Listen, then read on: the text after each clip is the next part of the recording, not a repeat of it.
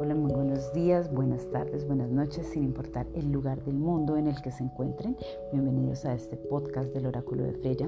El día de hoy pues vamos a hablar sobre ese mensaje angelical, ese mensaje del cielo que hay para los nativos del signo de Leo en esta semana del 20 al 26 de enero. Bueno, en esta semana los angelitos los están invitando a sanar. Quizás algunos de ustedes tengan en este momento algunas situaciones pendientes por sanar y están pensando cómo liberar el dolor. Eh, más allá de liberar el dolor es pensar qué enseñaron estas situaciones.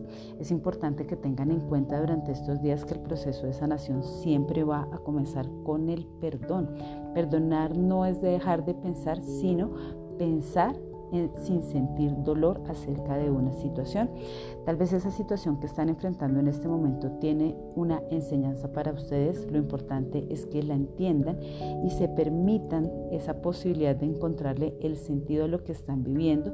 En la medida que permitan eso, pues van a tener una mayor tranquilidad.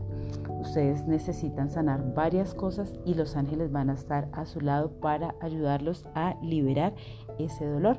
Es importante que trabajen un día en escribir tal vez una carta a esas personas con quienes tuvieron o vivieron esa experiencia dolorosa.